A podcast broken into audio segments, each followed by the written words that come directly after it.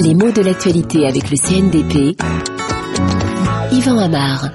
La filière cacao est à la une de l'actualité ivoirienne avec ce jugement des trois journalistes qui sont accusés de vol de documents dans cette affaire euh, qu'on appelle précisément celle de la filière cacao. Alors ce qui m'intéresse, c'est ce mot cacao, euh, qui est assez utilisé en Europe, mais beaucoup moins que le mot chocolat, alors que ça renvoie à des réalités qui sont proches l'une de l'autre et pourtant différentes. Alors qu'est-ce que c'est que le cacao? Euh, D'abord, c'est un mot qui nous vient du nahuatl. Et qu'est-ce que c'est que le nahuatl? C'est une très vieille langue qui était parlée assez largement euh, au milieu du continent des Amériques lorsque les Européens ont découvert ce nouveau monde. Mais c'est une langue qui est encore tout à fait parlée. Hein. Il y a des millions d'utilisateurs du nahuatl. Et ce mot cacao vient de là, avec d'abord un sens relativement technique. Hein. C'est la fève, c'est la graine à partir de laquelle on fabrique du chocolat.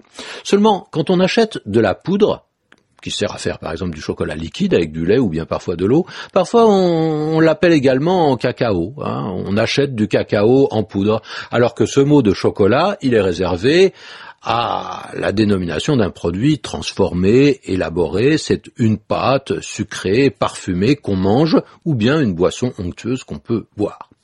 Alors, chocolat, c'est un mot très fréquent, au point qu'on ne se pose guère la question de son origine. Il sonne français depuis très longtemps. On a même des dérivés, un boisson chocolaté. Eh bien, lui aussi, il nous vient du nahuatl. Et le chocolat, au départ, on l'a appelé chocolatl, avec une fin de mot qui renvoie à atl, un mot qui voulait dire eau dans cette langue. Pourquoi? Parce que ça veut dire eau, mais boisson, mais liquide. Donc au départ, on voit que le chocolat est considéré comme quelque chose qui se boit. Comment nous arrive-t-il il quitte le Nouveau Monde, il n'arrive pas directement en France, mais il passe par l'Espagne vers le XVIIe siècle, et puis ensuite il ondule autour du roi Soleil du roi Louis XIV, à cause de sa mère, Anne d'Autriche, qui avait du goût pour ce breuvage, le chocolat, et puis à cause de la première femme de Louis XIV, qui était née infante d'Espagne et qui avait amené avec elle ses habitudes.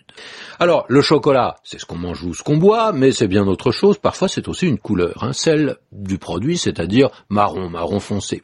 Et puis, on a aussi une expression ancienne amusante, nous sommes chocolat, c'est-à-dire, on a été trompé dans notre attente, on n'est pas arrivé au résultat qu'on voulait. C'est un petit peu le même sens que, oh, on a fait chou blanc. Alors, pourquoi chocolat? On ne sait pas exactement, mais peut-être à cause d'un duo célèbre il y a plus d'un siècle déjà de clowns qu'on appelait Foutit et Chocolat. On disait alors faire le chocolat pour faire le naïf. Peut-être bien que l'expression vient de là.